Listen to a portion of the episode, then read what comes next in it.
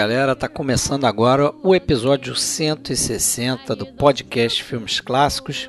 E desta vez aqui no PFC traremos mais uma entrada na série de dicas triplas. Esta é a 19 edição que a gente faz desse tipo de episódio. E nele a gente traz aqui mais um convidado para ajudar a gente a dar três dicas para vocês. Cada um de nós traz um filme que a gente considera esquecido aí, não muito comentado.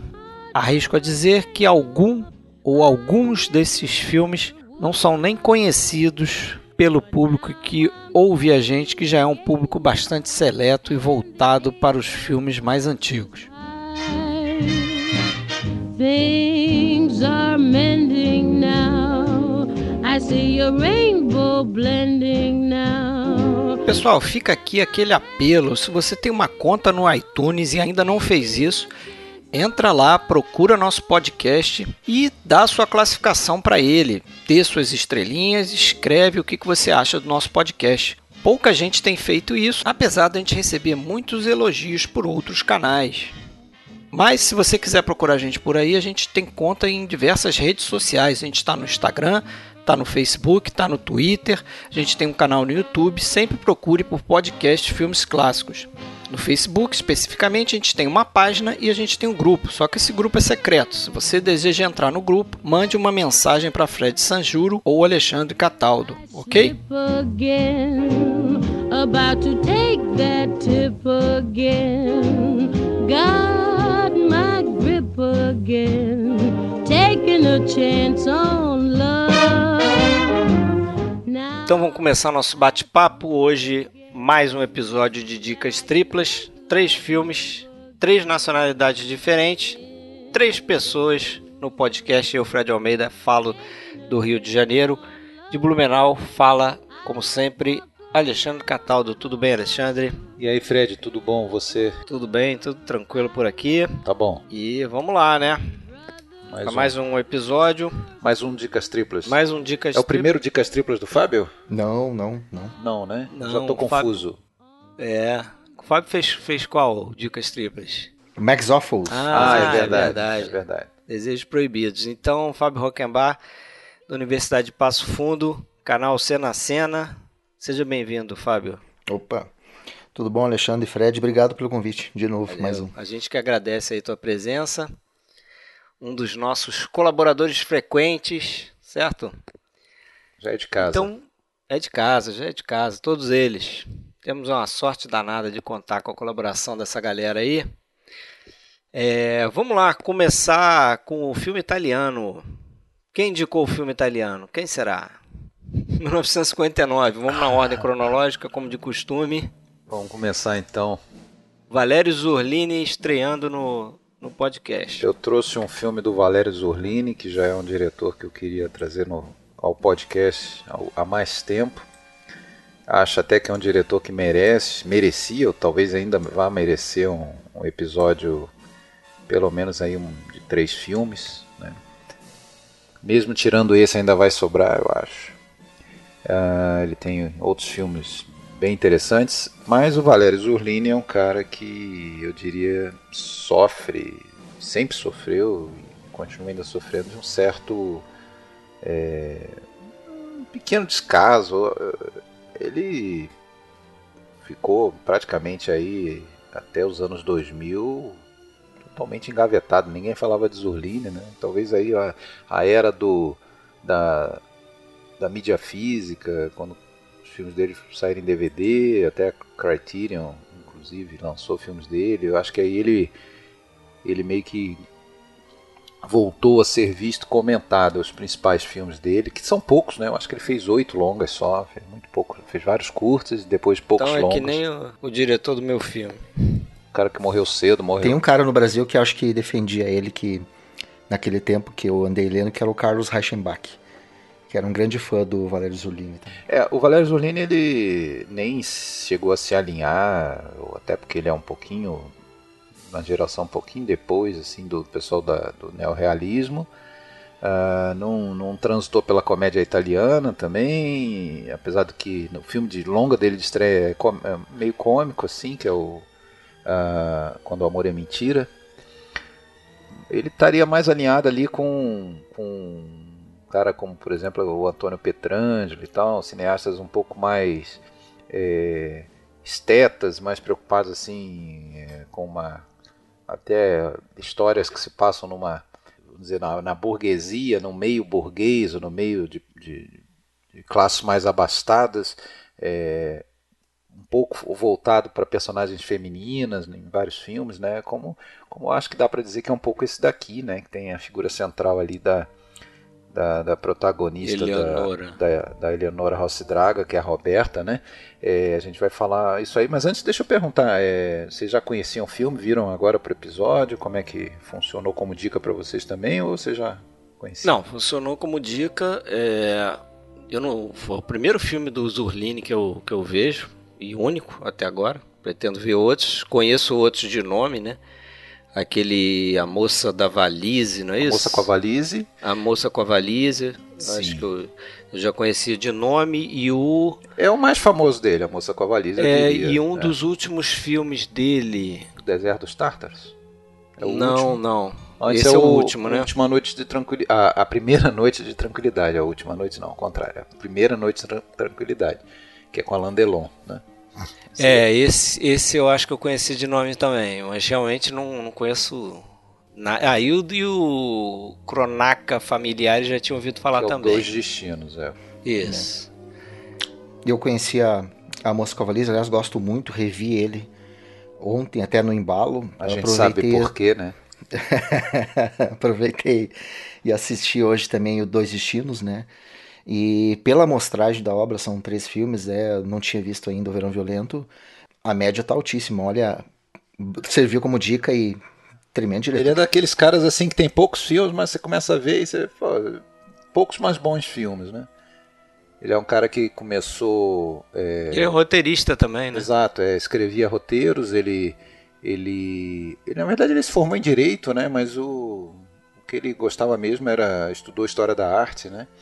E, e, tinha um senso estético muito grande. Até nesse filme, em alguns momentos aparecem pinturas e tal, que meio que conversam com, com o que está acontecendo na cena. Um negócio bem discreto, assim. É, ele, ele daí fez esse primeiro filme dele, 55, e daí começou a escrever um roteiro, né, que seria o segundo filme dele, se, chama, se chamaria, se chama, né, o filme existe, mas não é dele, que é o Gendalina, que ele foi apresentar o filme para o Carlo Ponte, e o Carlo Ponte é, comprou lá e tal a história, mas tirou ele do, do, do negócio e deu lá pro Alberto Latuada fazer o filme. Ele aprendeu, diz que aprendeu uma lição ali que ele não, não ia mais é, é, negociar filmes é, sem a garantia de que ele iria dirigir, né? Então aí ele, por isso ele passa assim quatro anos sem, sem filmar. Depois do primeiro filme dele ele só vai fazer então o Verão Volante, mas na verdade ele começa a trabalhar o roteiro do Moça com a Valise, que era o projeto principal dele. Mas aí começa a demorar muito para enquanto aí nesse meio tempo ele escreve e já filma o, o Verão Violento, né? Ele escreve até junto com aquela Assusso é, é, Cheque da Mico, né? Que é uma, uma roteirista renomadíssima e vários filmes importantes, grande seus irmãos, cinema italiano. É, Susana, né? O apelido dela é conhecida como Suso. É... Trabalhou com os principais diretores ali italianos do Sim, período. Sim, trabalhou né? com os principais, com os principais. É assim, né, é, é um daqueles nomes assim que tá, tá meio no como um dos grandes nomes das pessoas responsáveis pelo, pela fase de ouro do cinema italiano do pós-guerra seria é, passa muito pelas roteir, pelos roteiristas sempre, né? E, e, e no caso de, de, filmes mais autorais e tal, tem sempre o dedo da Suso ali. E, e então ele faz esse, esse filme, né? É, por mais que ele negasse é, é, quando perguntado, eu dei uma lida aí no, na biografia dele, não, não, é bem uma biografia, é um, é um, livro sobre ele com vários textos assim autônomos. É, ele negava que tivesse alguma coisa autobiográfica na obra dele e tal, mas a verdade é que tem, principalmente esse ano de 43 ali, que é o ano em que se passa a, a, história do filme, né? Ele é um cara que nasceu em 26, ele tinha ali seus 17 anos, era era um jovem naquela, naquele momento conturbado politicamente, é, a Itália em guerra, a Itália ainda sob fascismo, aí cai o fascismo justamente o evento que está no pano de fundo do filme. É, é, ele morava naquela região ali? Não? Ele era, daquele, ele era daquela região, ele nasceu em Bolonha justamente, que é próximo ali, provavelmente transitava ali por aquela região ali onde se passa a história, que é a Riviera Adriática ali, né, do, do da região do... Rimini é, é parte dessa é, Rimini, né? Que é inclusive a cidade natal do Fellini, né? Que cidade tá nos Boas Vidas, né? A primeira coisa que eu pensei quando eles falaram na cidade é isso. Uma cidade com a propensão para criar playboy, né? Porque... É, e, e, e, justamente assim, né? A, a gente é apresentado no início do filme para um grupo de jovens que é, são um pouco alienados, né? Ou totalmente alienados, são os filhos da, da burguesia, são os filhos do, dos fascistas, né? Como é o caso do Carlo que é o personagem masculino principal ali, o Carlo Caremoli, né, do, do Jean-Louis Trintignant, que é um cara que fica claro ali no filme que ele escapou da, do alistamento por influência, interferência do pai, né, mexeu os pauzinhos lá para ele não ir para a guerra, né. Então eles estão ali meio que no, como se fosse uma redoma, né, ou pelo menos se achando numa, numa redoma em relação à guerra, mas o filme começa a mostrar já de cara que não é bem assim, né? Que a guerra está chegando próximo. Tem um avião que sobrevoa na praia. Tem os indícios do, da queda do Mussolini, né? Isso. que dizer, gera toda uma... uma tensão, né? Esse tipo de, de narrativa eu acho muito interessante, né? Essa coisa de, de criar essa, essa bolha e você vê a, a... a fusão do privado com o, o histórico, é, o pano de fundo histórico, né? Isso, a história chegando ali, né? E de certa forma ele me lembrou um pouco o Jardim de Viscontini, né? Que eu acho que não por acaso eh, tem o dedo ali do Zurlini também, Sim, que ele é exato. roteirista não creditado no filme, né? É. E claro, outra, outro filme que me lembrou de cara por causa do Trintignant é o Conformista, né? Exatamente, inclusive por causa de uma fala dele no mais pro final do filme, né? No momento é, decisivo Parece que o Bertolucci, gente vai chutando falar, aqui, né? é. né? Imagino que o Bertolucci tenha visto o filme e tenha ficado com o Trintignant na cabeça, sei lá, porque... Agora, interessante essa que vocês falaram da alienação, que eu acho que tem duas cenas ali que, que, que para mim, eu achei geniais, porque tem tudo a ver com essa questão da dessa classe alienada e, e, da guerra. Primeiro essa cena do avião que vocês comentaram ali. Porque é literalmente a, a guerra fazendo eles correrem do ambiente deles, é, saindo correndo da, mesmo, da né, praia, invadindo a praia, e jogando metralhadora para todo quanto é lado, quer dizer, acabando com aquele, com aquele espaço. E, e aquela cena que eles estão assistindo aqueles aqueles fogos, aquele, uh, aquele avião que está passando, que vocês até comentam, talvez seja em Cesena, porque eles ficam olhando aquilo como se fosse quase como algo um fogo Exato, difícil, é. e do nada eles se olham assim, vamos é, dançar? É. Quer dançar? Fuga, eles né? viram as costas e voltam fuga, a fazer né? o que eles estavam fazendo antes. É, exatamente. É. Ali, assim, né, a questão do, do, pano de fundo histórico é tão complicada que nem sei se, se vale a pena, mas é basicamente assim, em 43 a Itália né, já está é, já tá ferrada na guerra, né? Já, já sabe que não vai adiante, o povo que mesmo quem talvez antes pudesse apoiar de alguma maneira a guerra e o fascismo, já basicamente estava todo mundo desejando o, o, final do fascismo e o final da guerra, né? Queria que a Itália desmanchasse a aliança com a Alemanha e saísse da guerra. Uh, países abastecidos, pessoas passando, né? Isso está no filme, né? O desabastecimento. Tem que ir lá em San Marino para comprar café. É, mesmo as pessoas mais abastadas. Então, uh, é o que acontece no uh, um jogo de, de inúmeras forças. Né?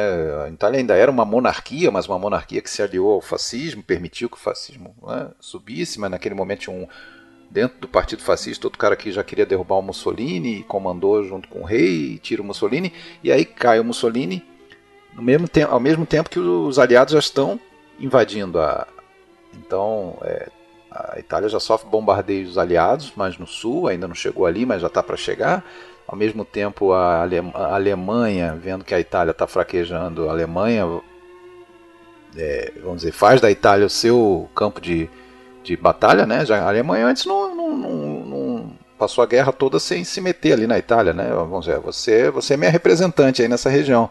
No momento que a Itália quer pular fora, não, então peraí que eu tenho que ir resolver.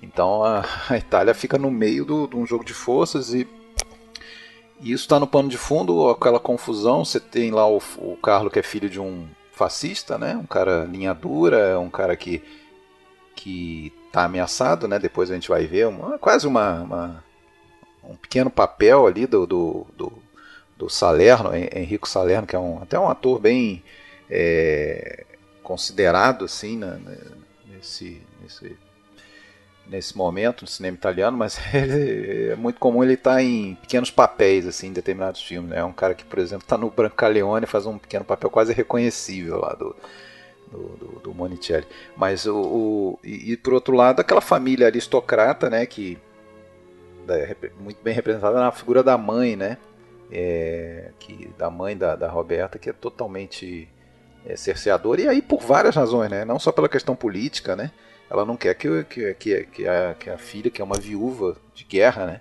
o marido dela era um cara que morreu em, em batalha e tal, e porra, ela é, na visão ali daquela época, era muito mais velha do que o rapaz, né? Não é nem é tanto, né? Tem 30 anos, ele tem uns 20 e pouco. 20 e poucos, né? É, isso até se perde um pouco, eu acho, no filme, porque o, o Trantian não tinha 20 e pouco, né? Então, eles parecem pessoas meio que da mesma idade, né? Quase, é. assim, mas na, a, o personagem era para ter 20 anos e ela 30, né? Então, ela já é mãe de uma menina, ela é uma viúva, ela é aristocrata. É, ele é um garotão ali, meio... É. É, você vê que ele, ele na, na, na, figura, assim, ele já, já tá meio deslocado naquele grupo, né? Ali os outros são realmente bem mais jovens, né? É, e vivem ali naquela alienação, como a gente falou, né? Entre praia e praia e festa, né? Basicamente. É, esse, nesse sentido, até quando você postou lá um clipe lá do, daquela cena na, na casa, onde eles, é, eles vão dançar e tal. Aquela cena é muito eu bonita, até, assim, bem filmada, né? É, eu falei, até sombras. me lembrou um, um, climão Noite Vazia, né? Porque na verdade me lembrou um pouco até os filmes do, do Walter Hugo Cury desse período aí, né? Até assim, te, não muito de conteúdo, né? Sim, mas eu, eu acho que é. os filmes do, do Walter Cury são mais carregados sexualmente e tal. Uhum.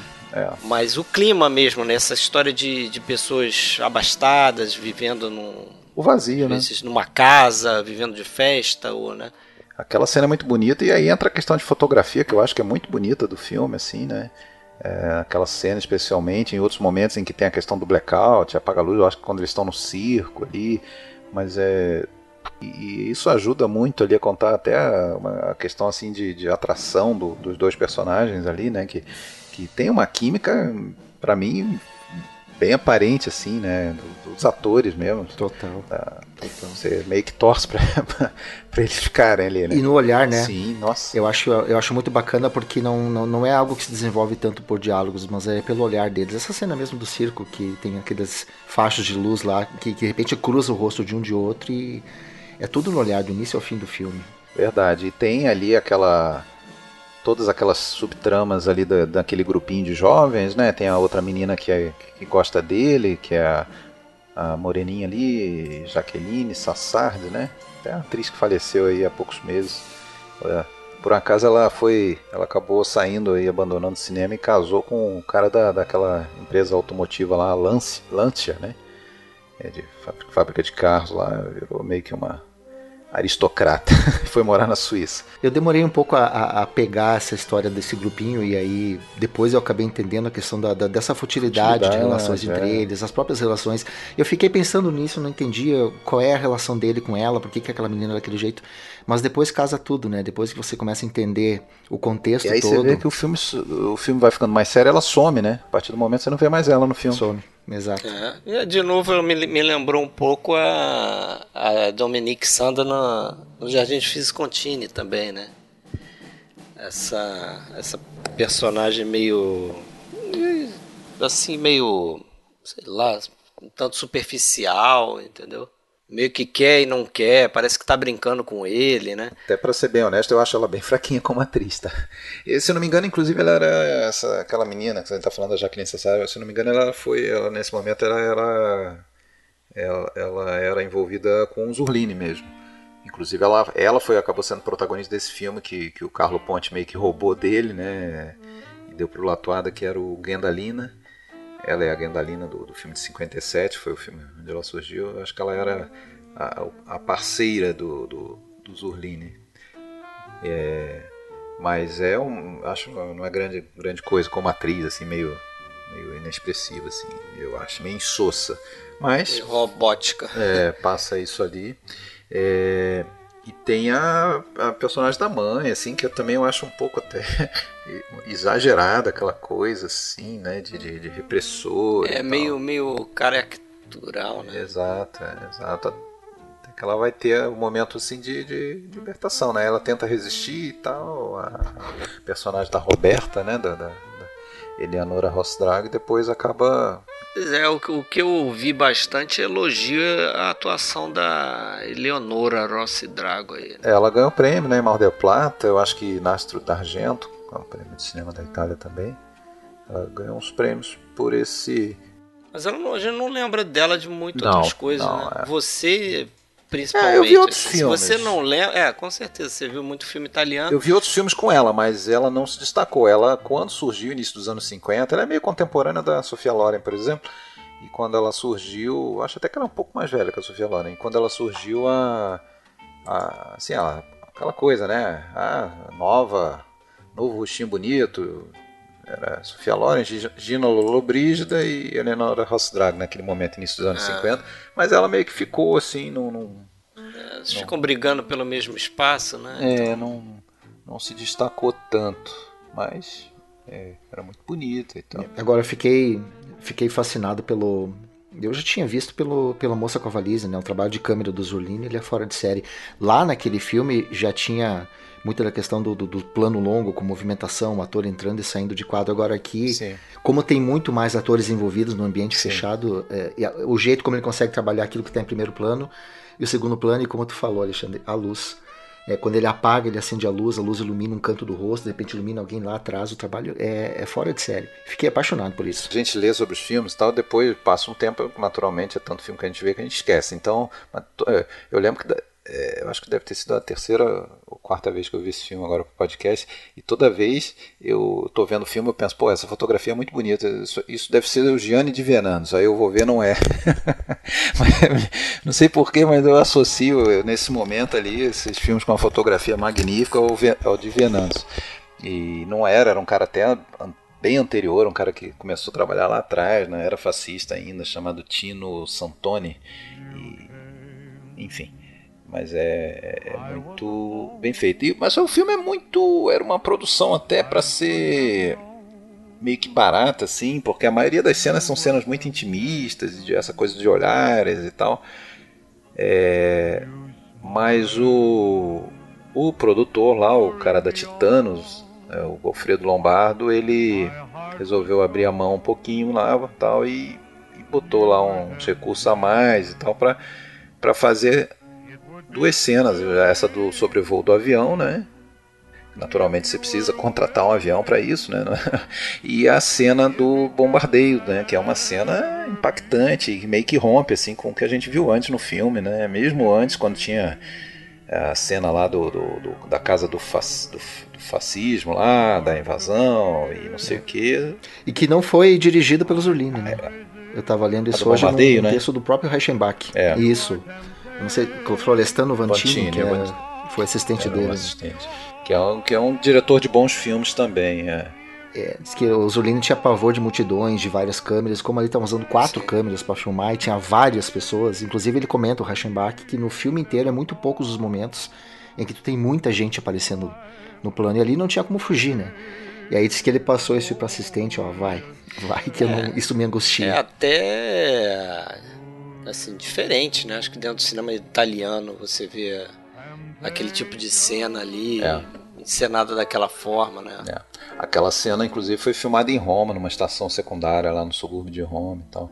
E foi bem, assim, é, levou vários dias, se eu não me engano, 11 dias para filmar aquela cena e tal, bastante recursos envolvidos. Mas foi assim uma cena que permitiu o filme, acho que galgar um outro patamar assim em relação ao que seria antes. Seria um filme talvez mais esquecível, não sei, assim, em termos de é, um filme muito, muito mais é, é, intimista apenas, só a história privada, sem tanta interferência da, do contexto histórico.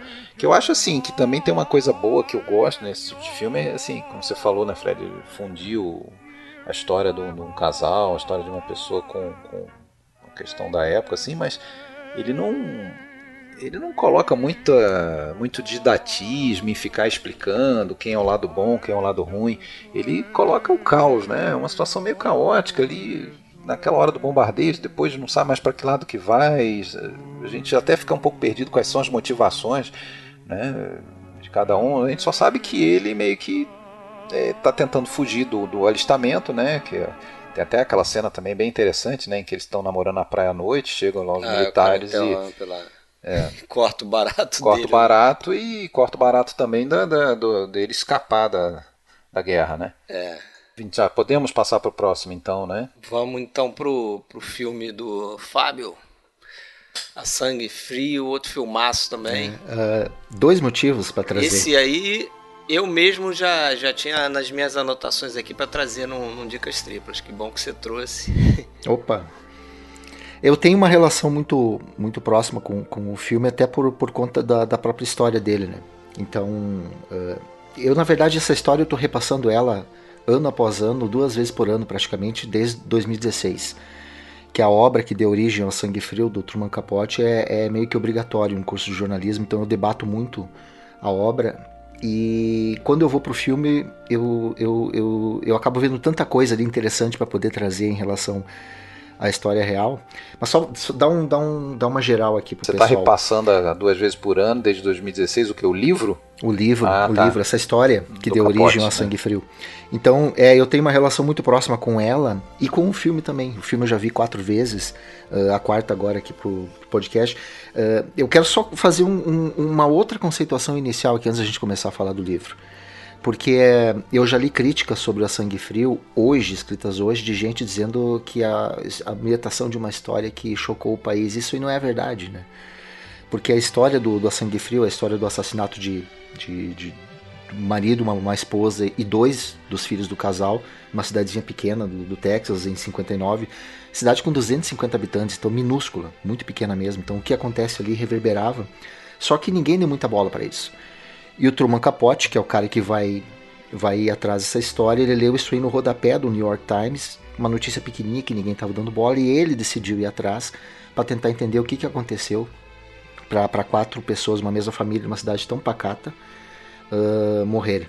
Ele leva com ele a Harper Lee, né, que era amiga de infância Como ajudante. Dele. É, como ajudante, né, ela que depois vai escrever o To Kill a Mockingbird, né.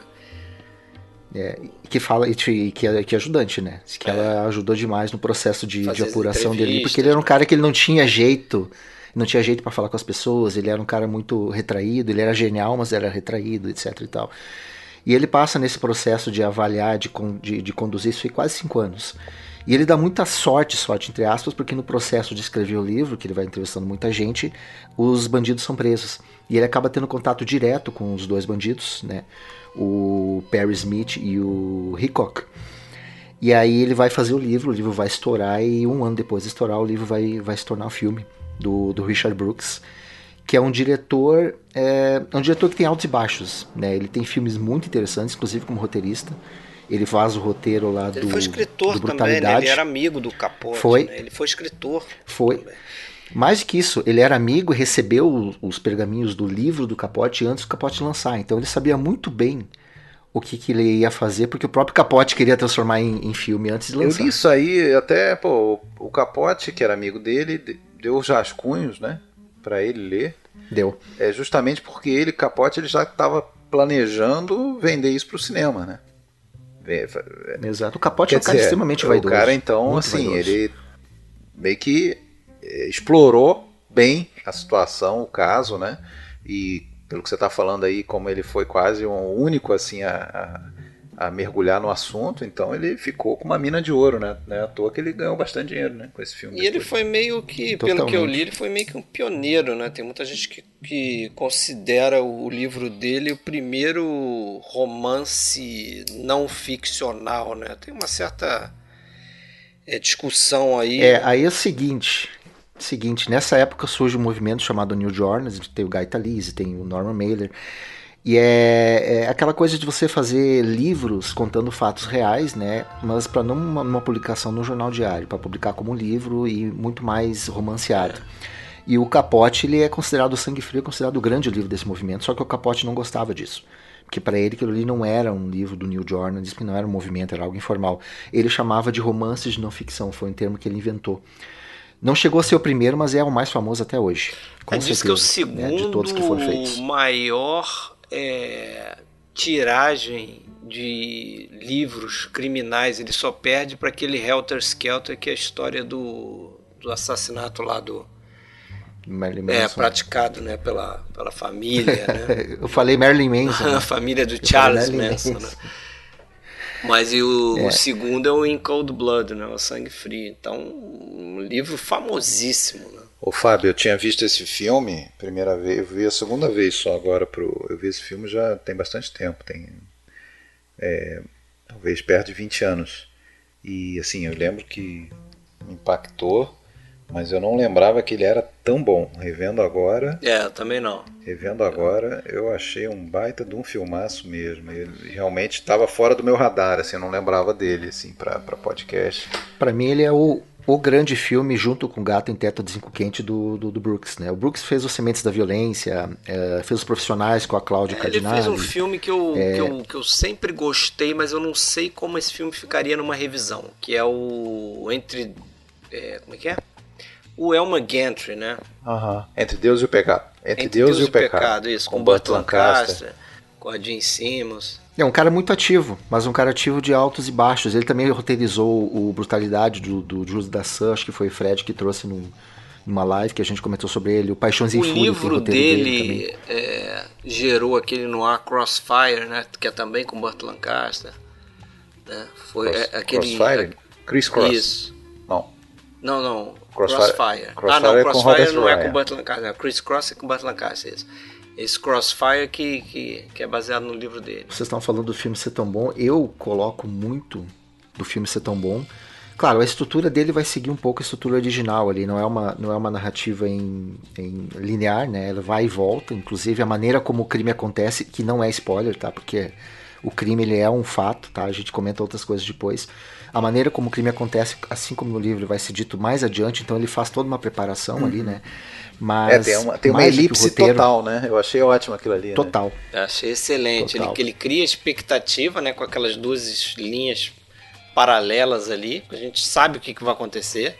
Ele não vê nada, gente é. só vê na, já amanhã e seguinte a fa outra família chegando, ali. né? É, pô, cadê o Mas crime? isso que eu acho que é o grande, o grande acerto, sabe? Também Porque acho. hoje você pode ter gente pegando o filme sem saber o que aconteceu. Tem gente, essa história, de repente, isso são 60 é, anos, então as pessoas de repente Sacada não genial. Mais. Agora, na época, na época todo mundo sabia o que acontecia. Então a questão não é o que vai acontecer, mas como. E isso ele é o, o grande plus do roteiro, que inclusive foi indicado pro Oscar, né? Sim. Ele foi indicado a diretor e roteiro aí. Mas eu acho que o grande nome aqui não é nem a direção e o roteiro dele, é de um cara chamado Conrad Hall. É, o fotógrafo. Puta merda. O Muito fotógrafo. Boa fotografia. É. Esse cara é que, que, que, faz valer todo, tudo isso que vocês falaram. Nossa, eu não lembrava que era tão bom, porque para mim o aspecto visual dele é ainda é, melhor do que o aspecto narrativo. Começa naquele ônibus lá, né, com com, aqueles, com aquela bota aparecendo e depois ele acende o cigarro. A bota que é essencial, né? É, a bota, a que bota é a que é marca essencial. que vai, né? Que vai resolver, né? A história, na verdade. Mas deixa eu só perguntar uma Caso. coisa. A, é, a bota, o que? Eles identificam ali a bota, inclusive na, na imagem numa outra imagem eles veem que tem dois padrões de bota diferentes, então provavelmente foram duas pessoas e a bota não é da família e tal.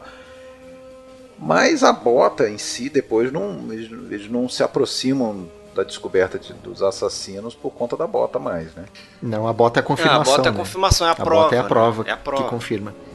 Ah, sim, Porque claro, eles, eles despacham a bota, eles claro. despacham a bota pro, pro Texas, sim, lembra? Sim, que eles vão sim, pro México e eles mandam não a bota Não é Kansas, vocês estão falando Texas, não é no Kansas que se passa? Ou eu é tô enganado? Kansas, né? É.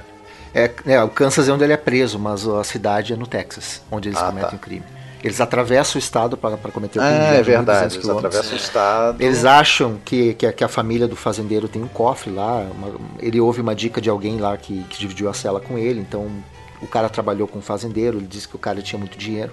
Ele sai, reencontra o Perry, que foi colega dele, os dois atravessam o estado, achando que vão encontrar um cofre com 10 mil dólares, só que não tem nada lá dentro. E aí acontece um monte de coisa errada lá, eles matam quatro membros da família. É, mas é um crime premeditado, né? Quer dizer, eles estão sempre Totalmente. falando que vão lá e não vão deixar testemunhos. Não precisa nem comprar até, meia, né? Pra botar no até, rosto. É, até, até essa questão de, de nah, a gente não comprou meia para botar no rosto. Ah, não precisa, porque não vai sobrar testemunho, né? Pô, mas é... A coisa surge de uma, de uma tremenda é, é, desinformação, né? Essa, essa coisa assim, né? A lenda, né? De, de, de, de, achar que o cara, porque é um fazendeiro, ele tava cheio da grana, né? Sendo que, porra, justamente. É. Ele é o mensageiro do é, diabo, né? É, é o mensageiro do diabo, mais ou menos o mesmo. Fazendeiro que, segundo consta, na vida real, o cara pagava até conta de, sei lá, 2 dólares com cheque, né? O cara com é cheque. tudo, tudo fazendo rodar, né? Porque é. todo o dinheiro o cara investe na, na própria fazenda, na produção. Eu, né? eu acho que esses detalhes eles, eles servem muito para mostrar algo que o. Eu imagino que o livro traga também, mas o filme certamente traz, que é a, a total falta de sentido de tudo aquilo ali, né? É, porque começa com essa história, essa desinformação de que o cara seria rico, e isso gera uma, uma vontade de sujeito ir lá roubar ele e já vai mal intencionado, assim, o crime é totalmente brutal, sem sentido, desnecessário, né? É, é como a gente falou, bastava botar uma máscara ali, aquilo seria evitado, provavelmente. Né? No máximo eles iam dar uma coça lá no cara porque não tinha dinheiro. E, e o que eu acho interessante no, no, no filme, eu também acho que deve vir do livro, é que ele humaniza o, os personagens, né? principalmente o personagem do Terry, Sim. né? Sim. É, do, do Perry Smith, Perry. né? É. Isso. O Perry que eu acho que Perry não Smith. é à toa, é né? Porque eu acho que o Capote ele realmente ele se envolveu emocionalmente mais com o Perry Smith, pelo que eu li, né? É, eu, é, tem, tem umas coisas meio delicadas aí, porque uma das, das hipóteses é de que de, do que, que deu esse surto lá que aconteceu. De repente vou deixando para falar isso depois, que eu acho que é melhor. É, vamos deixar para os spoilers lá para a gente comentar isso aí, porque é algo que, que tem a ver com a maneira como ele vai resolver falar isso aí, vai aparecer no, no filme. Mas tem outras coisas que são interessantes ali, a gente falou da inevitabilidade, né? Que como, como na época eles sabiam que o público sabe o que vai acontecer, eles começam a jogar com um monte de ironia. Por exemplo, a menina chega e convida a filha do casal para dormir na casa dela. Não, vai dormir lá em casa hoje. Não, não é. posso. Então, um monte de coisa dizendo assim, ó, podia ter evitado, tu podia não estar tá aqui. E eles vão preparando isso aí, é, é meio que para deixar um pouco mais dolorida a sequência que o público sabe que vai acontecer. Hoje talvez não tenha tanto impacto. Mas na época e tinha. E a gente não fica sabendo isso ao só ver o filme, mas o casal tinha outras duas filhas que não estavam em casa, né? Tinha. E elas realmente não aceitaram participar nem, eu acho que nem do livro nem do filme, assim, participar, para, serem citadas, né? Serem... O filme foi gravado lá, né? Inclusive foi é, gravado é, nas locuções, é locações já não era mais da, da família, da, não era dessas filhas sobreviventes. É, eles pagaram mais... acho que 15 mil dólares para a família que estava morando na casa para poder usar para filmar, né? Que é estranhíssimo, né? A casa continua hoje. A casa continua eu hoje. Eu já acho bizarro alguém comprar a casa para morar lá depois, sinceramente. Pois é.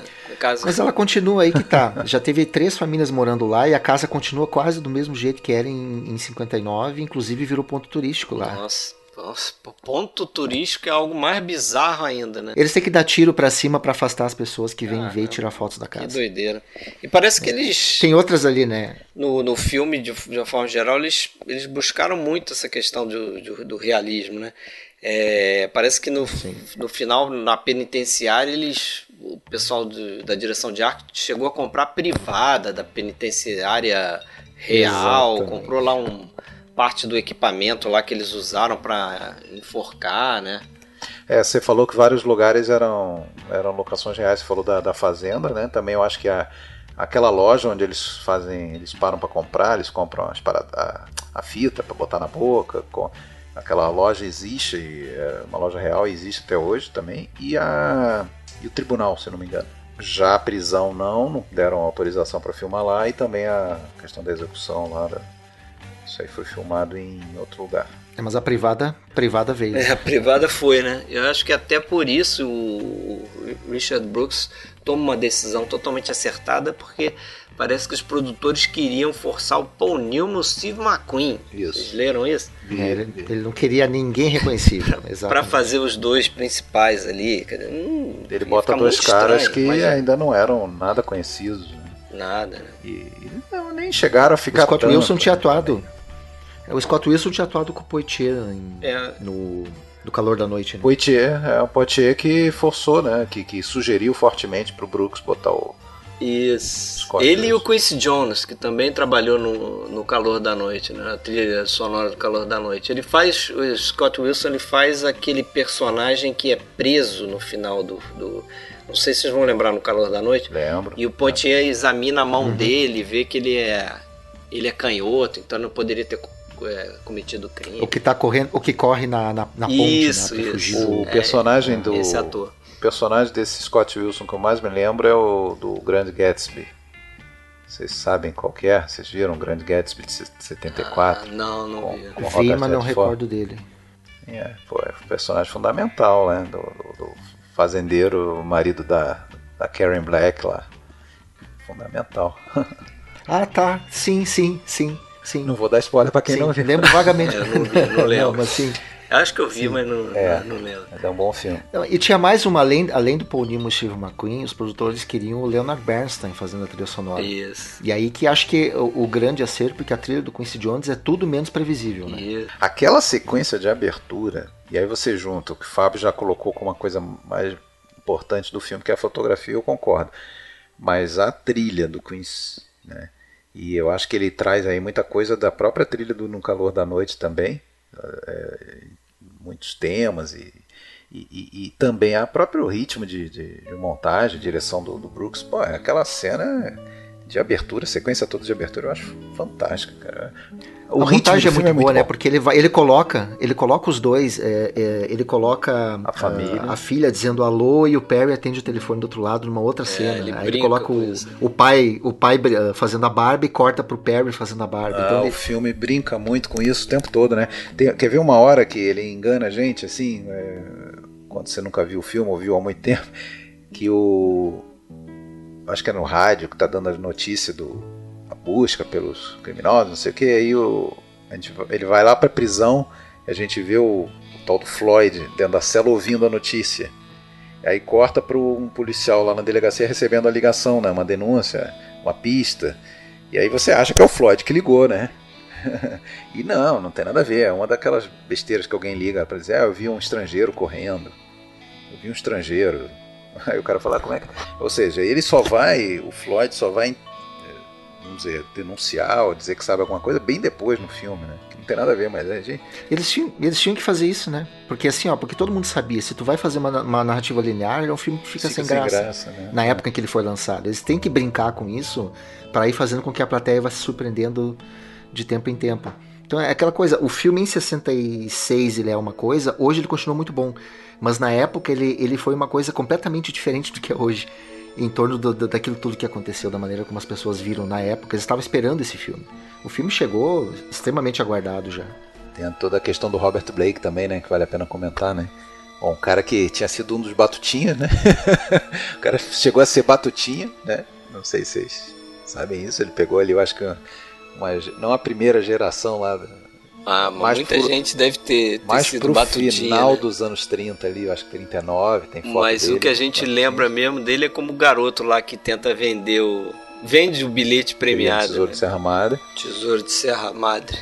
que, que, que, curiosamente, eu não sei se é coincidência isso, mas segundo o, o Capote dizia, era o filme preferido do, do, do Smith, né, do Perry Smith real Tesouro de Serra Madre, e isso está no filme, ele cita pelo menos ah, ele cita vez. várias vezes, né? Mas eu não, eu não sabia dessa informação. Eu fiquei, é. eu fiquei com a impressão que era uma brincadeira que eles estavam fazendo com o Robert Blake. Então, eu também, eu pensei, eu pensei isso, mas aí eu fiquei pensando, bom, então pode ser, pode ser que é, que o Capote diz isso, que era o filme preferido do do, do, do, do Perry. Perry Smith. Porra, então será que daí, por causa disso, eles não foram atrás do, do Do Robert Blake? Do Robert Blake. Eles fizeram uma triagem enorme ali, tá? Para chegar nos atores. Acho que eles, eles fizeram entrevista com uns 500 atores, assim, entre os dois, né? Robert Blake depois fica mais famoso, acho que na TV com o Bareta, né?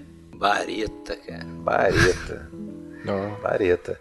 E depois vai estar envolvido num, num crime, né? Também, né? Acusado. Um crime acusado real. de é. ter ou matado ou pago alguém para matar. Acusado e inocent... foi inocentado. Ele foi inocentado mas, criminalmente, foi... mas foi condenado civilmente tempos depois. Uma outra ação civil por ter tido responsabilidade na morte da mulher e condenado a pagar uma bolada pro para os herdeiros da mulher, que eu não sei quem seriam, se tinham filhos ou não, pais, sei lá, mas ele, ele, ele, ele decretou falência, o, o, Robert Blake, por causa ah. desse, desse pagamento que ele precisou fazer, dessa indenização. Agora, não foi condenado criminalmente. Eu não sei detalhes do caso, eu não sei se, se é uma. Porque às vezes apare, acontece essas, essas, esses, essas inocências aí que, pô, todo mundo fica meio com o pé atrás da orelha, como a do O.J. Simpson, por exemplo, e tal, né? Pois é. É. Mas... Mas eu tenho que citar uma cena. Eu tenho que citar uma cena é. aqui, antes da gente. Tem a ver com é. Conrad Roll, né? É. Total. total. que é a, chuva, é a cena né? da, da cela. É. é. que o Perry tá falando na cela, tá chovendo na, na vidraça. E essa, porque essa cena, né, o Fred deve saber também, ela foi acidental. Eles não planejaram fazer. Pois é, eu vi a entrevista do Conrad Hall naquele Visions of Light, que aliás é um ótimo documentário para quem se interessa em fotografia. É que ele diz que ele fala lá, eu achei bastante humilde da parte dele, porque ele podia dar uma explicação ali, né? Mas ele fala: "Não, isso aí é uma das coisas que acontecem que a gente daquelas sortes. A gente não planejou aquilo e estava acontecendo na hora e a gente utilizou, né? É, Porque o, o, personagem não chora, né? É. Então ele não vai chorar, mas aí como tá caindo chuva no, no vidro, a luz reflete, parece que as lágrimas correm do rosto dele. O que eu sei que eles fizeram ali é que ele mostrou pro Brooks. O Brooks falou, cara, muito bom. Perfeito. Muito bom. E aí o que, que eles fizeram? Eles colocaram, eh, tamparam um pouco mais a, a janela para que concentrasse a, a, a, chuva num dos pontos da janela para aparecer mais a lágrimas correndo no rosto. E isso aí depois a gente vai ver em filme do Clint Eastwood, a gente vai ver no, no Vestígios do Dia também, essa coisa de tu usar a lágrima correndo no vidro para simbolizar alguém que não tá chorando, mas que de repente estaria. Só que tá. a maneira como a luz cai ali é, é fora é de série. Agora, agora... tem outra coisa também, rapidinho, só para ficar nesse plano aí. É que ele lembra um pouco ali o, a posição do ator e tal. Ele faz meio que uma rima com o próprio pai dele, né, que é interpretado pelo Charles McGraw, que também quando ele conta a história do, dos pois dois é. ali, né? Ele, chora, ele tá né? mais ou menos na mesma posição. Ele não tem chuva no rosto nem nada, mas ele tá na mesma posição assim. Ele fica todo emocionado, né?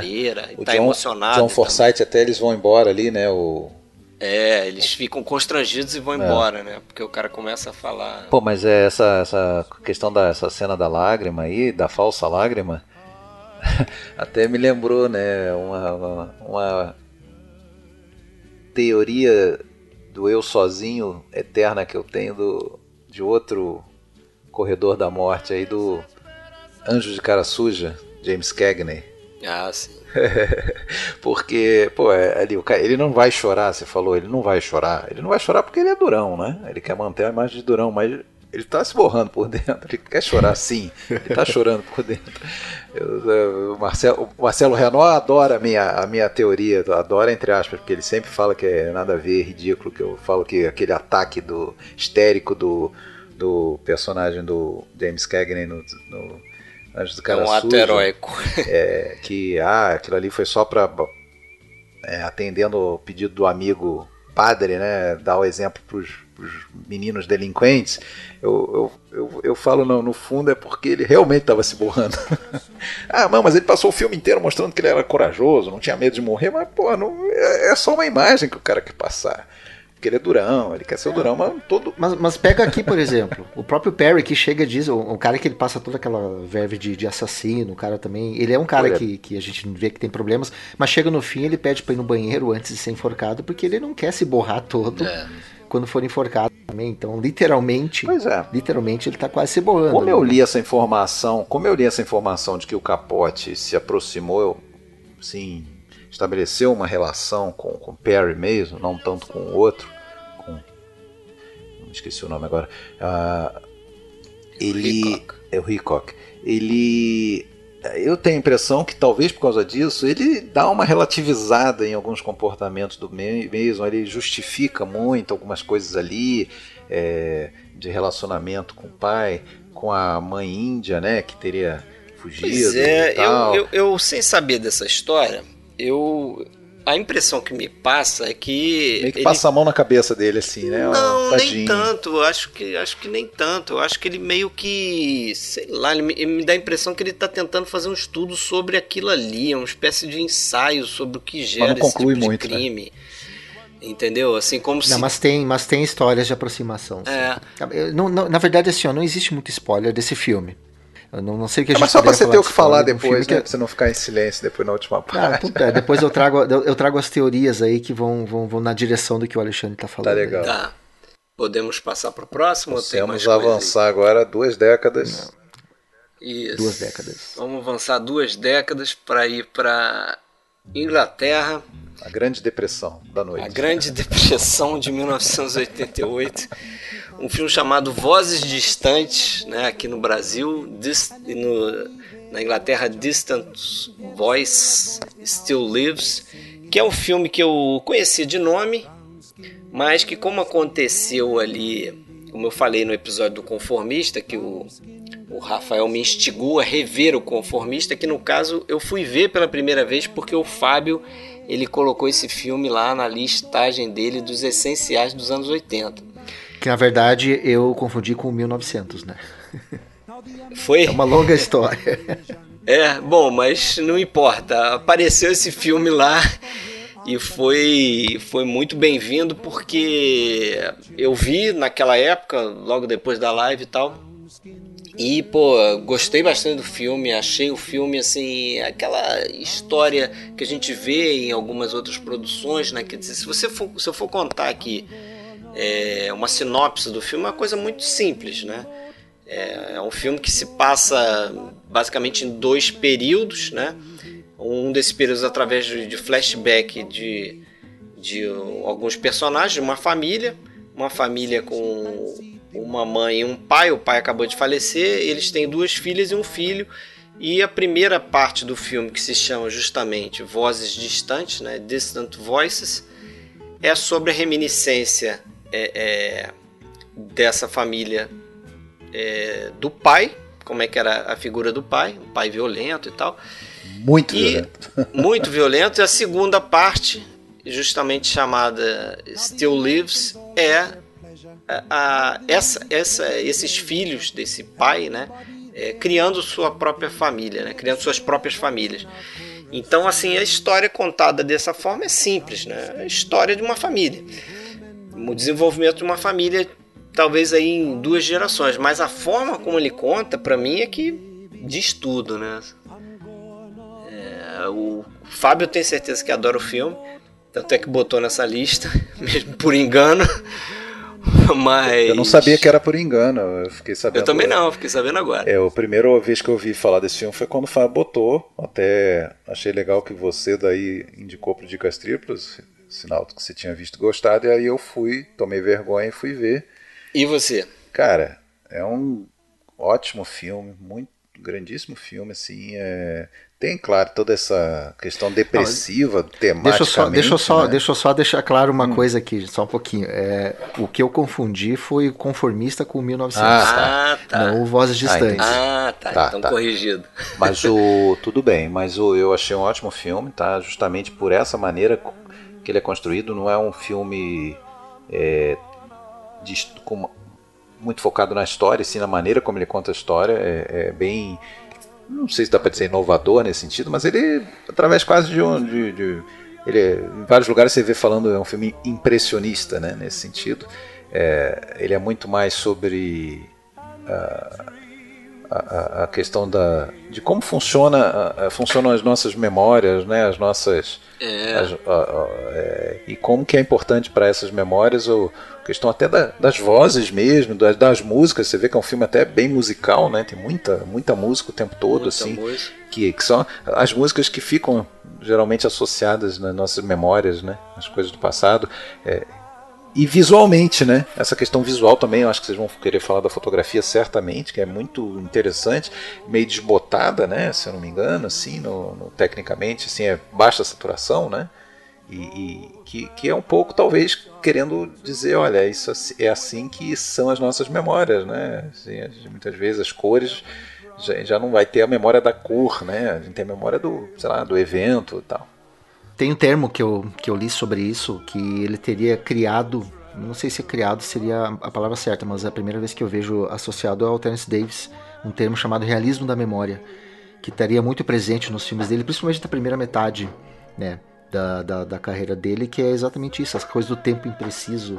Tanto é que você, eh, você tem vários pontos de vista e a narrativa vai e volta em diferentes tempos, como se fossem lapsos de memória que vão surgindo. É, você. Né, isso isso eu achei mais interessante dessa forma dele construir os flashbacks, né? Construir o passado, porque você, muitas vezes, você fica perdido é, propositalmente, essa é a intenção dele, eu acho no, no, tempo e no espaço, né, daquelas memórias. E essas memórias elas não são como flashbacks típicos, né, que a gente vê Vai um pedaço volta. da história contada direitinha. Não, isso aconteceu, ele foi para lá e foi para cá. Não, são só realmente parece que são são mais é, ilustrações das sensações que essas pessoas viveram, essas é, essa, essa coisa mais sensorial, entendeu? De, tipo, como era meu pai, né? Aí para um filho é, é um pai, para dois eu imagino, um pai extremamente violento, né? Então tem a garota lá, a primeira memória dela, é, logo depois que o pai falece, tem um, uma narração, né? uma voice over ali dela falando, ah, que bom que ele se foi, porque, né? E aí a primeiro, o primeiro flash de memória que a gente tem é justamente ela é, fazendo um serviço lá no porão, esfregando, esfregando o chão, esfregando o porão. É, é, querendo sair para um baile e o pai dizendo não, não tem dinheiro para baile se você não, não, esfregar o porão e arrebentando ela na porrada. Né? É, e diz que é tipo, é real, né? É, e é só um, assim, tá, esse é o meu pai. Aí você tem depois você tem uma outra personagem que, que é a primogênita, né? que talvez fosse a queridinha do pai, que já tem o pai já em outra conta, já tem uma outra visão do pai dela, então é a que sente falta do pai depois que ele morre, né? Então você chora tem até no casamento. isso, chora no casamento. Você tem até um momento que você tem uma cena ali, eu não sei se é uma reminiscência dela, porque ela ela estaria dormindo nesse momento, mas tem um momento que o pai bota uns presentinhos na cama e ali você vê um pai que parece ser um pai amoroso, né? Então na minha cabeça ficou assim, tipo, é, como é mas, que era o mas pai? Mas na né? manhã seguinte, mas na manhã de Natal, na manhã ah, seguinte, é, ah, ele era bipolar, é né? É. Eles falam dele como alguém bipolar. É. Alguém bipolar. Totalmente. Mas eu acho que na memória do Terence Davis, né, que é um filme que tem elementos autobiográficos, na memória do Terence Davis, ele era um cara extremamente violento. Ele diz que teve que dar uma, dar uma diminuída na violência do, do real do pai para compor o personagem. Diz que era pior na vida real. É, a gente, a gente, mas a gente sabe, vendo, vendo a própria obra inicial dele, que provavelmente era muito pior. Né? É. Vocês estavam comentando antes de, de memória, e eu, eu só queria comentar, já que falaram do pai. Ela engana tanto e ela é tão interessante, porque tem um momento do filme que eu acho que eles estão no tempo errado. Que de repente tocam, tocam a campainha, ela abre, é o pai que voltou do hospital, caminhando. Só que na minha visão aqui, naquele momento do filme, o pai já tinha falecido, já estava mais lá adiante. E ali que, que, que, me pegou exatamente essa coisa de você vai e volta, vai e volta. Eu não sei exatamente onde é que eu tô, mas eu tenho certas coisas que ficam muito, muito, muito fixas para mim. Quando eu tô dentro de casa, eu tenho um sentimento de tristeza. E os momentos que eles têm mais alegria, que eles conversam mais alegremente, é quando eles estão fora de casa. Isso é uma coisa que ficou bem, bem marcada para mim. Tanto é que a câmera volta e meia tá sempre mostrando as janelas e as portas da é. casa do lado de fora e do lado de aquela, dentro. Aquela porta é. que dá uma visão da escada ali, que é o que inicia o filme, né? Acho que a primeira, a primeira sequência do filme, o primeiro plano começa justamente com a mãe pedindo para eles descerem e você escuta a, a ah, é, depois é a voz das crianças, só que você não vê elas descendo. Vê. É como se a, as vozes tivessem descido, né? Não, ali, ali ele está dizendo que vão ser memórias. Né? É, Acho que no primeiro é. plano ele já está dizendo que isso vão ser memórias. Eu estou enxergando isso aqui, eu não estou vendo, mas isso é muito a voz continua ecoando. E, e, tem um detalhe interessante que é o seguinte, que a gente começa essa sequência, né? É, ou melhor, a sequência é seguinte, é o do velório do pai, e eles estão tirando uma fotografia e quando eles saem de perto da fotografia, a câmera se aproxima um pouco da parede. Na parede tem uma foto que é do pai real do Ele Terence fica. Davis. Né? Você pode ver que não é o ator, que não é o, não é o, não é o Pete Postlewaite que faz o, o personagem do pai. É o pai do Terence Davis. É, é o próprio pai do Terence Davis. Então. Pete Postlewaite que, ali, que aliás parece que ele, ele demorou a acreditar que eram, eram fatos biográficos, é, era baseado em situação real, né? Parece que ele, ele foi conversar com uma irmã do Terence Davis, né? Se eu não me engano, é, ele perguntou para a irmã do Terence Davis, depois foi confirmar, né? E ela falou que que era que era, era real, o negócio. que era que era daquele jeito mesmo, surra de vassoura. É heavy a coisa. É, o, o Terence Davis ele ele era o o filho mais novo entre dez né, filhos desse casal. Então ele diz que teve uma, uma infância dura, né? E, e ele próprio, né? A gente vê na, na, na, filmografia, principalmente inicial dele, como o Fábio chegou a falar aí, você vê os três curtas, porque esse filme aqui é o primeiro longa-metragem dele, né?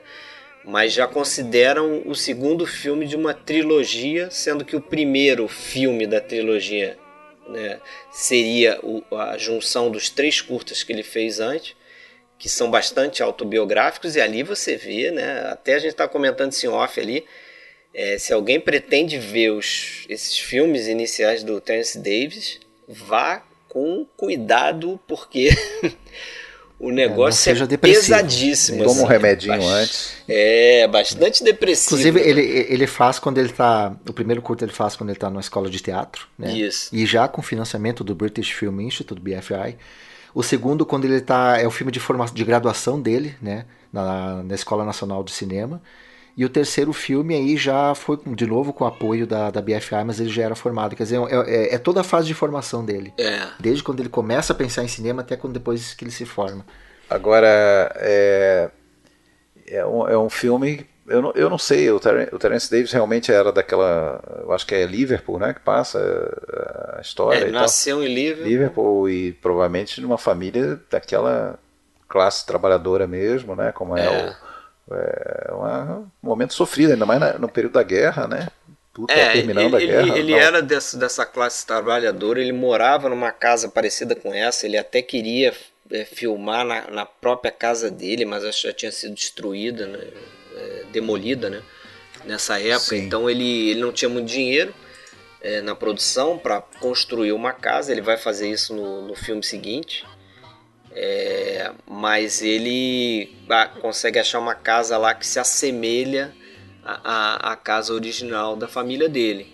E essa questão das músicas também, ele faz questão de colocar é, as músicas que a família dele cantavam, porque essa, essa questão do, das, das músicas, elas servem muito também para mostrar esse, essa espécie de escapismo, né? faz um contraste ali com essa questão do, da, da, melancolia, da tristeza, né? De alguns momentos ali da família. Sabe o que, que eu curto ali, a maneira, da maneira como eles usam a música? Porque ele também vai usar a música pra gente que é que é cinéfilo como maneira de pontuar o tempo, uhum. né? Ah, sim. Que você vai ter você vai ter um momento ali em que o filho dele vai estar tá preso, ele vai vai tocar o tema do Luz da Ribalta, quer dizer, a gente está em 52, é. pós-guerra ali. Aí depois eles estão no cinema e, e, tocando a música do Suplício de uma é, Saudade. É verdade, mostra os cartazes, né? Suplício e... Exato, e a gente vai... Ele nunca bota que ano a gente tá, mas ele vai dando pistas pra gente entender como é que tá evoluindo aquilo ali. É, e ele, ele usa contraste na música também, que tem uma cena que é bastante violenta, que é o pai batendo na, na esposa... E Nossa. ele usa uma música chamada Taking a Chance on Love, da Ella Fitzgerald então essa música fica, fica tocando e aquela cena de violência caseira ali acontecendo. Esse filme me lembrou, não tem nada a ver assim como filme, mas só pela essa questão de ter um, um arco temporal ali de cerca de 20 anos também. Aquele filme do David Lean, o Esse Povo Alegre, que ali se passa também uma família, subúrbio. É bem mais feliz, né? feliz é, é mas tem as suas tragédias e, e, pega ali um período de. Tem, tem bastante tragédia, né? Mas pega um período ali do entre guerras também, mais ou menos, né? 20 anos e tal. E ali se passa mais ou menos da guerra até ali início dos anos 60, talvez. Não sei se chega a se ouvir alguma coisa de Beatles no final do filme, acho que não. Mas poderia, né? Porque é mais ou menos não, ali mas... 60 e tal. Mas, mas não... é quase. É. Acho que Beatles, Beatles é alegre demais é. para entrar, né? Mas realmente é muito mais depressivo, né? É muito mais depressivo. Ali não dá, não, não dá nenhuma mensagem de esperança, como nesse que eu citei do David Link, apesar das tragédias, tem aquela, aquela coisa sempre por trás do é, carry on, né? Do, do, do, britânico, né? Aí não tem nada de carry on, né? É, porra, se, se joga da janela.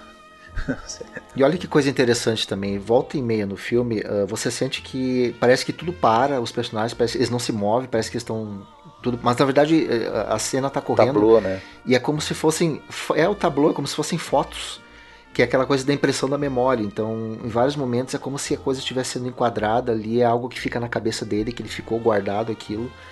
E ele vai repetindo esse tablô ao longo do filme inteiro. Em 4, 5 momentos você tem todo mundo parado como se estivesse tirando uma foto, e na verdade é eu acho que é ele dizendo que, ó, isso aqui ficou é, gravado. Mas isso é muito real, né? Eu acho, para todo mundo, né? Quando se lembra de alguma coisa, você não, não, necessariamente você vai lembrar das pessoas fazendo as coisas, mexendo, você vai lembrar de uma figura estática, assim, né? Uma coisa meio. Você, você lembra mais de detalhes, né? é. né? De pedaços, e sei lá, às vezes eu lembro ah, a forma como minha mãe estava sentada na cama, ou, né, falando comigo. É curioso isso, né? Agora, viu, Fred, sabe o que, que eu vi é, da última só agora, dessa vez, que, que, eu, que eu não tinha me dado conta? Tem uma cena, não sei se vocês recordam, em que ela tá limpando o vidro. Isso. Inclusive aparece mãe, não cai, não ah, cai, é, é verdade. não cai, cuida pra não cair. Uh, e aí a câmera vai para dentro e a gente vê ela limpando do lado de dentro, né? E é interessante porque por mais que ela limpe aquele vidro, ele nunca fica limpo, ele tá sempre sujo. Ela limpa, esfrega, esfrega, esfrega, esfrega. Uh, isso aí me marcou, porque é, é, a sensação que eu tenho que por mais que se tentasse, uh, enquanto ela não conseguisse se libertar daquele cara ali, até que depois, inclusive, que ele morre, tudo fica melhor, tudo ela melhor. fica melhor, as coisas melhoram mas parece que nada conseguia resolver. Ela esfrega o chão, ela limpa, ela tira o vidro, mas a casa continua suja, aquele vidro continua sujo também. Aliás, que, que performance dessa, dessa atriz, a Freda Dowie, é. que é a mãe do Sim. mãe dele, né? Muito, muito boa ela... performance. Né? E eu, eu acho que bastante necessária, né? Porque o, o diz que o Terence Davis, assim, o amor da vida dele era a mãe dele? De novo, a gente vê aquela, aqueles três curtas no início, você vê a, a, relação do personagem que é ali o alter ego dele com a mãe, né? Cuidando da mãe, é, é, mais uma tristeza enorme quando a mãe morre e tal. Então eu fico imaginando ele, é, é, filho de um pai violento que batia na mãe, né?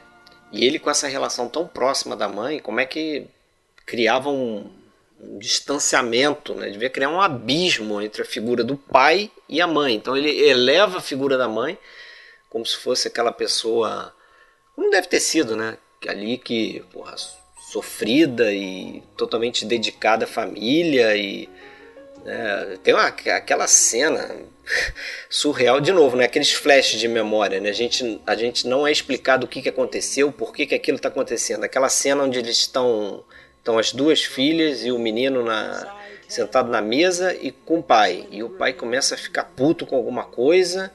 Ah, puxa a toalha. Puxa a toalha, a toalha, ele joga as coisas no chão e ainda chama a mãe e fala: limpa essa merda aqui. Quer dizer, é um, um flash de memória inserido no filme. não saberia nem dizer qual personagem está tendo essa, essa reminiscência. Né? Ele deixou o Kowalski do Marlon Brando no chinelo lá, tirando a mesa. Tirando, é. tirando a mesa lá da, do bonde chamar desejo. Né? pois é. O... Mas é isso, né? Eu acho que que é mais um filmaço que a gente deveria trazer, até porque, cara, quando você pesquisa mais sobre o filme, você esbarra com algumas listas de, de melhores filmes de todos os tempos britânicos, e esse filme tá tá em boas posições, né? Tem uma lista. Eu esbarrei numa que bota ele em terceiro. Em terceiro. Só do, de 2011. Do inverno né? de sangue. Exato, inverno de sangue Veneza em primeiro e segundo o terceiro homem. Terceiro seria o Vozes Distantes. Pois é. Eu acho que é do. Não sei se é do BFI ou se é do The Guardian. Ah, é. Aqui acho que é Time Out. Time Out. Time Out, isso mesmo. Né? Time Out. Das, dos 100 melhores filmes britânicos, ele aparece em terceiro, mas eu já vi li, outras listas em que ele aparece entre os 10 primeiros, está na frente do Lawrence da Arábia, não sei exatamente que posição, acho que no sexto, sei lá. Não vamos exagerar. é, mas. Na assim, frente do Lawrence. É, eu particularmente não colocaria, mas eu, eu vejo como o, o britânico sim, sim, é, sim. colocasse, né? Tem, Até porque tem... o Lawrence da Arábia, a gente tende a pensar nele sempre como um filme americano, né? É, ainda tem isso também, né? É. Enfim, é... que é do Spiegel lá e tal, enfim. Mas de qualquer forma, um filmaço. Eu não acho exagero botar não, ele não é, numa, numa lista de. Também não acho, não. Talvez 10 mesmo, né? Filmes britânicos de todos os tempos. Mas é isso, né? Vamos, vamos, vamos então fechar com os spoilers. Vamos lá.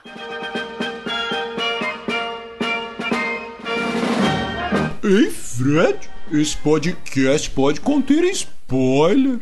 Então vamos lá, spoilers do Verão Violento. Bom, Verão Violento, o grande spoiler é a sequência final do filme, né? É o casal então meio que vai fugir, né? A Roberta, a aristocrata, filha de uma mãe é, é, repressora, vai meio que deixar a filha, né? Pra, pra que ela. Pra, pra, pra fugir com, com, com o rapaz que por sua vez também precisa fugir para não precisar se apresentar Sim. lá em, Bolonha, né? No entanto, no meio do caminho, o trem onde eles viajam é, tem, um, tem um bombardeio, aquela cena do bombardeio que a gente já comentou dela, inclusive, e então o casal não, não pode prosseguir viagem e aí anunciam que tem um outro trem partindo para voltar. E aí ela, ela nesse meio tempo também já até por, por, conta do bombardeio ali na região, já fica preocupada como é que estaria a filha, né? É, e, e, resolve retornar e sobe no trem, é um trem lotado, todo mundo amontoado. Quando ela percebe, ele não subiu no trem para voltar, ele vai ficar por ali, provavelmente vai tentar um jeito para se apresentar, né?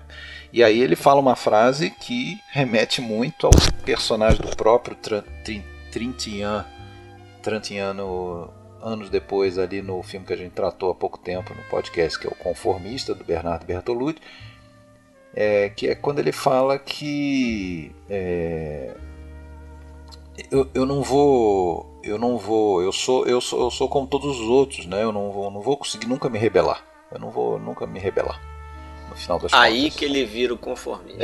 É, ou seja, ele vai ter que entrar nessa guerra. Pode ser que ele morra, a gente não, fica, não vai ficar sabendo o que vai acontecer. Apesar de que a guerra mesmo vai durar. A Itália em guerra ainda vai durar. Tem mais, é quase praticamente é uma guerra civil ali, mas enfim, ele vai estar tá no meio de um, de um caos, de uma luta é, em que as pessoas. Tá em que a vida não vale muito. Se né? arriscando. Né? É. E, e, Coisa que ele se gaba de, de não fazer ao longo do filme, né? Então. Exatamente. É. Para mim é. Não sei se você pode chamar de um amadurecimento do personagem, é, né? Um amadurecimento, uma, uma história de amor impossível, enfim. Eu ia comentar antes, uh, e até deixar para agora, que é nessa cena que eu entendi parte dos comportamentos dela ali. Porque uh, eu, eu tinha aquele choque, do, ela teve um marido que morreu na guerra e ela estava encontrando um cara que a todo custo dizia que ia tentar fugir da guerra. Inclusive eu cheguei, eu, eu vendo o filme pela primeira vez, imaginei que haveria um momento em que ele ia dizer, pedir desculpas para ela por falar tanto que ele queria fugir, sabendo que tem aquele momento, né, que ele olha, vê ela falando com esse companheiro dele que voltou para prestar homenagem para ela, ele fica sem jeito, ele sai. Mas ali, nesse final, que eu acabo entendendo que talvez uma das motivações dela, além da, da paixão que, que ela acaba sentindo por ele, é o fato de que, eh, sabendo que ele não vai pra guerra, ela não vai perder ele. Tanto, é, e a última frase dela no filme ali, é, ela, ela fica desconsolada quando sabe que vai. Não, ele não vai voltar, ele não vai, ele não vai. Então é, ela já assume essa coisa de que a guerra tira quem tá com ela e o momento ali é um final completamente melancólico, né? que ela vai para um lado sabendo que não vai mais ver ele porque a guerra vai de repente tirar de novo o homem que estava junto com ela. É, a impressão que fica é que realmente eles não vão se encontrar mais. É. Então, é, só para fechar, né, já que a gente falou desses filmes, vou colocar aí para quem não conhece, filmes do Zurlini, tiver interesse, né, vale a pena, além desse filme que a gente falou hoje, o Moça com a Valise, de 61, Dois Destinos, de 62, tem o é, Primeira Noite de Tranquilidade, de 72, e o filme final dele, que é o Deserto dos Tártaros, de 76, que é um filme com um, porra, um elenco fora de série, né, baseado num, num, livro de bastante sucesso na Itália também, é, e que eu, que, eu, que eu gosto bastante. Né?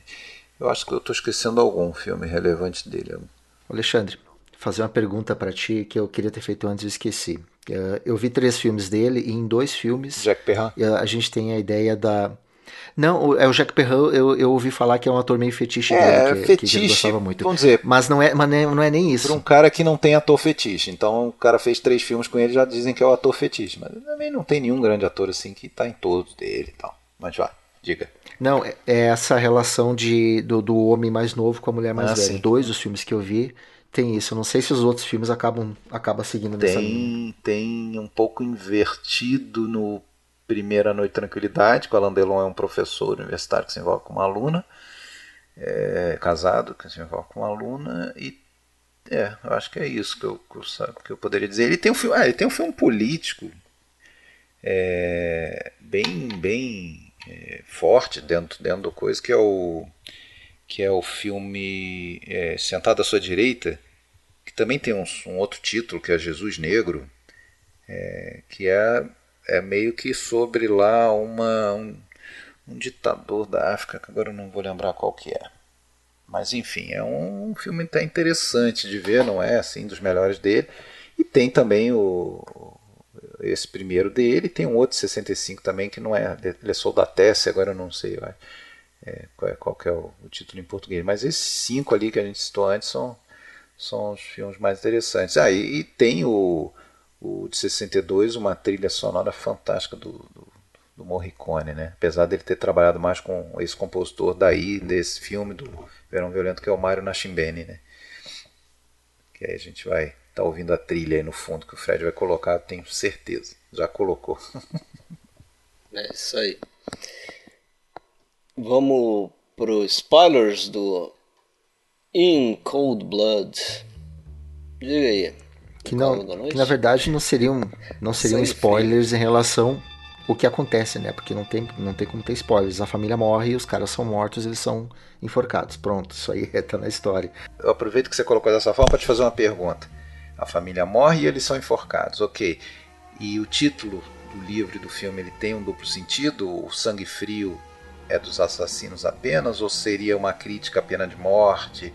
É, é, até pelo próprio envolvimento do Capote, até, porque no filme eu acho que ele tenta deixar isso um pouco claro, porque a última plano do filme é o cadafalso abrindo, o, o, o Bareta lá, o Robert Blake afundando, tela preta, a sangue frio. É, então. Ah, inclusive tem o personagem do, do jornalista ali que foi criação do Richard Brooks. Foi. Que ele dá essa que pontuação, ele faz um. É, ele, ele mesmo depois se arrependeu mas ele dá essa pontuação, né? ele faz uma certa crítica, tipo, ah, mas é um ciclo, né? Então vai adiantar matar eles, né? Qual é o qual o sentido de tudo isso? Isso é do Brooks, porque o Brooks dizia que não via sentido em nada, não via é. sentido é. no crime, não via sentido no que havia acontecido com a vida dos assassinos, não via sentido em tirar a vida dos assassinos. Então, para ele, tudo que acontecia no filme não tinha Tem até uma fala que me chama a atenção, a última fala do Robert Blake ali, do, do, do Perry antes de subir, né? Para forca, ele fala assim: é, quais são as suas últimas palavras? Eu queria pedir desculpas, mas para quem que eu vou pedir? tipo, é. que adianta, assim, né? Não, não tem muita. É, acho que isso tá bem nessa linha do sem sentido, né? E, e, trazendo um pouco aquilo que eu falei antes ali, que ele tenta. Ele humaniza, né? Pelo menos o personagem do Perry Smith, o Hickok nem tanto, né? É, e ele traz todo aquele flashback do passado com o pai, né? Como que ele provavelmente ele se transformou no que ele se transformou, mas eu acho que ele também é, insere ali no personagem dele essa questão. Ele tem o um problema mental ali, né? Você vê que ele é um cara que não tá muito ligado na realidade, né? Ele tem aquele negócio quando ele ele vê a menina lá dentro da casa, quando ah, ele sim, tem contato com a, a família né? Ele ele fala, não, ele fala, ele fala, ah, eu também toco violão pra garota, assim. Ah, sim, sim, sim. Desculpa, tô confundindo. Conversando com uma, uma menina que ele tá conhecendo, ele tem esses sonhos de fama, né? Ele fica olhando pro espelho e pensando nele tocando violão no palco. E aí ele, eles voltam no passado para para indicar alguns eventos na, na, na, vida dele como criança que podem ter gerado essa personalidade né, disfuncional dele, né, a questão do, da mãe se atirar para outros homens e o pai apontar uma arma para ele, puxar o gatilho, quer dizer. É, e até o filme meio que dá a entender ali que ele na hora ele não tá muito para matar a família, né, mas na hora que é, dá um. Ele até pergunta pro cara se tá com frio, aí tira ele ali do, de onde ele tá amarrado, deita ele. Ele defende a menina, né, que tá é. tá prestes a ser estuprada pelo outro e tal. E aí ele, então, mas aí, aí tem, aí pai, tem né? as teorias. Isso. Aí tem as manda teorias. as teorias. Tá, aí que tem as teorias, e é uma teoria que eu, eu não sei, eu, eu não concordo muito, mas uma das teorias seria que os dois teriam uma relação, os dois assassinos. E o fato do Hickok ter tentado alguma coisa com a menina teria deixado o, o Perry com ciúme. Uh, isso é uma teoria, isso é o que se diz, inclusive se dizem que o próprio Capote teria evitado mencionar isso porque o Capote era homossexual assumido na época e era muito difícil, nós estamos nos anos 60, você ainda colocar isso dentro no meio de um, de um crime. Uh, não sei se faria, porque o Capote ele é um cara extremamente vaidoso, ele era assumido da sua condição e lidava muito bem com isso. Então não sei se ele como jornalista acabaria fazendo isso, eu não acredito muito nessa teoria. Uh, eu acredito que ele como jornalista ele colocou a sangue frio exatamente por conta do que aconteceu lá, o que aconteceu dentro da casa, e não, não por uma questão da pena de morte, etc e tal. Apesar dele ter desenvolvido uma proximidade com, com os dois, principalmente com o Perry, isso fica muito claro, muito claro no filme, fica muito claro no livro, e fica muito claro pela, pela maneira como ele vai conduzir boa parte da história no livro, e o filme vai puxar isso também para contar a história dos assassinos. Só que eu acho que é a visão de jornalista dele. Porque ele foi para lá para entender o que aconteceu e por que aconteceu. Entrevistar quem mora lá não ia resolver o problema dele. Agora, entender quem foram as pessoas que fizeram e por que eles fizeram, e tem mais a cara do capote. E eu acho que o A Sangue Frio foi exatamente isso, em relação a, a, a, a como aconteceu o crime ali. Tanto é que no livro, uh, o Capote ele encerra o livro com o Dewey, que é o, o, delegado da cidade vizinha que vai investigar o caso, visitando a lápide dos quatro. Já o filme, o filme vai encerrar com aquela com, a, com o cadafalso lá, deixando claro a crítica do Brooks para a questão da pena de morte, né? Que, como disse antes, ele odiava tudo que tinha relação com o que acontecia no filme. Ele gostou de contar a história, mas ele não via sentido em nada daquilo ali. Eu acho que isso está muito impresso na, em, cada, em cada frame do filme. Ali. É, também concordo. É, e eu acho que o filme dá uma, uma assim, no personagem do John Forsythe, que é o, justamente desse, desse policial, né, do Dewey, é, você sente também o, o, que ele pensa sobre aquilo ali, né? Ele está fazendo o que a lei manda, né? A pena, essa pena capital, mas não está satisfeito com. Não, não está feliz. Não está feliz, tá feliz, com o resultado daquilo ali, né? É, nem o jornalista, né? Nem o jornalista. o jornalista seria um dispositivo criado ali para representar o capote. Eu acho que ele não funciona muito. É. Mas acho que representa também as próprias ideias do, do, do capote ali. Tem umas explicações psicológicas que eles colocam nos diálogos que eu acho que também não funcionam. Tem mais gente que aponta isso como problema, né? Eles nos, no carro, os dois indo para lá, eles começam a conversar sobre como é que é o temperamento. Ah, os dois assassinos não iam falar sobre a psicologia de um deles e como eles pensam. Então eles meio que colocam aquilo aí meio que para tentar explicar. Mas o filme passa por cima de tudo isso, para mim. E dando que deu um filmaço, quem não viu tem que ver. Vamos então pro último. Spoilers do Vozes Distantes também não tem muito spoiler, né? Eu só tenho. Ah, eu tenho um. Tem um. Eu tenho uma, eu tenho uma curiosidade, algo que eu perguntaria até baseado no, no que o Fábio já falou anteriormente. é, com essa questão de o filme inserir alguns momentos ali que você acha que estão deslocados no tempo. Né? O, o final do filme ele termina com o, o menino mais novo, né? que agora é um rapaz, já é um adulto, que é o último a, a começar a construir uma família, vamos dizer assim, né? Porque a gente vê ao longo da segunda parte do, do filme as duas meninas casando, né? E uma delas tendo filha, acho que a outra também, não lembro agora, mas começando a construir uma família. E o filme termina com o casamento é, é, do, do filho mais novo, né? Inclusive faz um, uma rima com o início, o início começa com velório, o final termina com casamento, né? Um... Não é uma coincidência isso. Mas no final, mesmo, a gente tem as últimas cenas do filme. É, você tem uma cena onde eles param de novo para tirar foto, de novo uma rima com o início, né? Que na foto do lado quando tem o velório. E tem aqui uma sessão de fotos, né? Do o casamento que acabou de acontecer. Entre essa sessão de fotos e a última cena do filme, que são, são eles saindo para a lua de mel e parte da família andando na escuridão, não sei o que. Entre essas duas é, cenas, você tem um plano do garoto chorando na porta.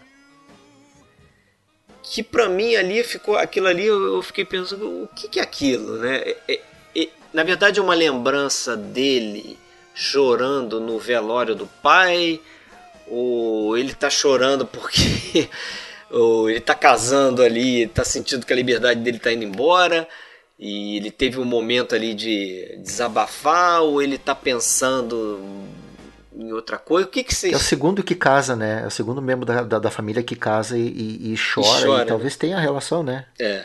Essa questão de, de a vida em família que eles conheceram ali era completamente avessa, né? É.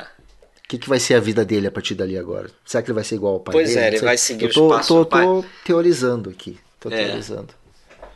E a gente vê que as, as outras filhas, é, uma delas tem uma relação muito complicada com o marido, né? O marido tenta se impor ali e ela rebate e tal. O cara não chega a ser violento, mas é uma, uma um relacionamento não que, que parece ser mais é, é, difícil do que o da outra, né? Mas diga aí, o que, que você. Qual spoiler que você teria aí pra esse final? Apesar da gente ter falado da, da, melancolia, das cenas difíceis, de tudo que acontece, inclusive nos primeiros três curtas, que eu volto a frisar, só assistam se vocês estiverem muito bem mentalmente, tá? De um alto astral muito bom. Uh, apesar disso, acho que vale a pena vocês olharem não só esse aqui, mas também os filmes que vêm depois. Porque eu, como eu comentei com o Fred com o Alexandre, uh, a partir dos anos 90, 2000, a filmografia do Terence Davis dá meio que uma volta. Ele não vai fazer necessariamente filmes e histórias de amor lindas, né? Mas muito filme de época com, com, com romances e com histórias de, de, de, lembranças. É, a Essência da Paixão, que inclusive entrou em algumas listas de melhores filmes britânicos do século XXI. É, Além das Palavras, que é uma biografia da, da Emily Dickinson. A Canção do Pôr do Sol lançou um agora semana retrasada que está sendo muito elogiado, Benediction. Benediction. Deem uma chance pro cara, apesar do que possa parecer o que a gente falou Não, aqui. eu vou, vou dar e com certeza eu vou ver o filme que completa, completaria essa trilogia, que é O Fim de um Longo o Dia. O Fim de um Longo eu Dia. também não vi. Né? Consegui ver. Eu não vi também. Em 92, quatro anos depois. É, esse pelo menos eu vou ver e pretendo ver outros lá na frente também, né? É o estilo que gosto, o estilo de direção dele é me atrai, esse maneirismo, esse é, essa maneira de lidar com mas, a câmera. Mas ele continua sendo muito autobiográfico, né? Depois. Muito. Esse Sunset Song, a canção do pôr do sol, também tem muito aspecto biográfico. É um filme que ele passou mais de 15 anos tentando fazer. Dizem que não é tão bom quanto os outros, mas também tenho curiosidade de ver. É, e ele é um cara que, como outros é, cineastas aí que a gente comentou ao longo da história do podcast, é, é, um desses diretores que tem uma dificuldade enorme de filmar, né? É, ele, ele tem 14 créditos no IMDB, né? Tem um documentário e esses três curtas no início, então ele tem oito. Acho que com esse Benediction ele tem oito longas de ficção, né? Tirando o documentário. É, mas é um cara que por isso eu acho que ele faz o. Ele, ele não faz filmes comerciais, né? É, eu não vi a filmografia dele, mas ele também é um homossexual assumido, então, principalmente no início da filmografia dele, tem, tem muito desse elemento de vida né, dele inserido nos filmes dele, e isso né, a gente sabe com, com preconceito difícil do, do, dos produtores. Ainda é difícil hoje, imagina década de 80, 90, né? Acho até que ele se, ele se coloca numa situação até, um, vamos dizer, pior em relação a isso, que eles colocam uma situação meio que alheia a tudo isso. Ele, ele diz que ele é celibatário, né? que ele não, se relaciona com ninguém, que ele já abstraiu tudo isso. Ninguém se interessaria por um cara como ele, não sei o que e tal. Um negócio bem assim, uma, uma auto, auto uma, uma opinião própria, assim, muito, uma autoestima muito baixa. É, né? ele, diz, ele diz que o pai dele arrancou toda a autoestima que ele tinha, o que ele poderia ter, né? Ele coloca essa culpa no pai. E, é, de novo, a gente voltando nesses três curtas do início dele, é, você vê, você vê nos curtas ali, tem aquele personagem do Tucker, que é o alter ego dele, que nem isso é, é, parece que ele teve mesmo, né? nem, nem ter um, um, relacionamento afetivo com outro homem ele teve. Né? Ele tinha um relacionamento sexual, mas o afetivo mesmo, ter um namorado, de, né? realmente parece que o único relacionamento que ele teve até assim, foi com a mãe, né? Que era o que eu falei no início, o grande amor da vida dele. Acho que nem relacionamento com colegas de trabalho, você vê que realmente aqueles três curtas é, é só depressão. O primeiro é só... curta, o primeiro curta disse que realmente relacionamento com colega era apanhar, era correr para não, é, não apanhar desde criança. É bullying, né? É tudo tristeza assim na vida dele. Mas é isso, né? Terminamos numa nota melancólica aí. Mas. Mas para um grande cinema, né? Para um Sim, grande cinema, é, né? É um cara que hoje ele é considerado um dos maiores cineastas britânicos ainda em atividade. Né? Aí ah, também assim, né? O pessoal que quiser ouvir podcast com risadinha, piadinha o tempo todo, terminar alegrinho, ah, o que não falta é opção aí na, na internet. Aí, esse nem chegou aqui no final, então.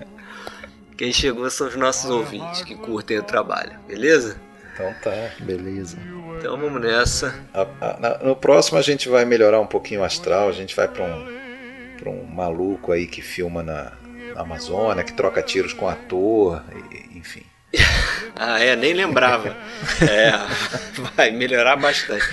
Outro relacionamento bacana, né? Tá certo.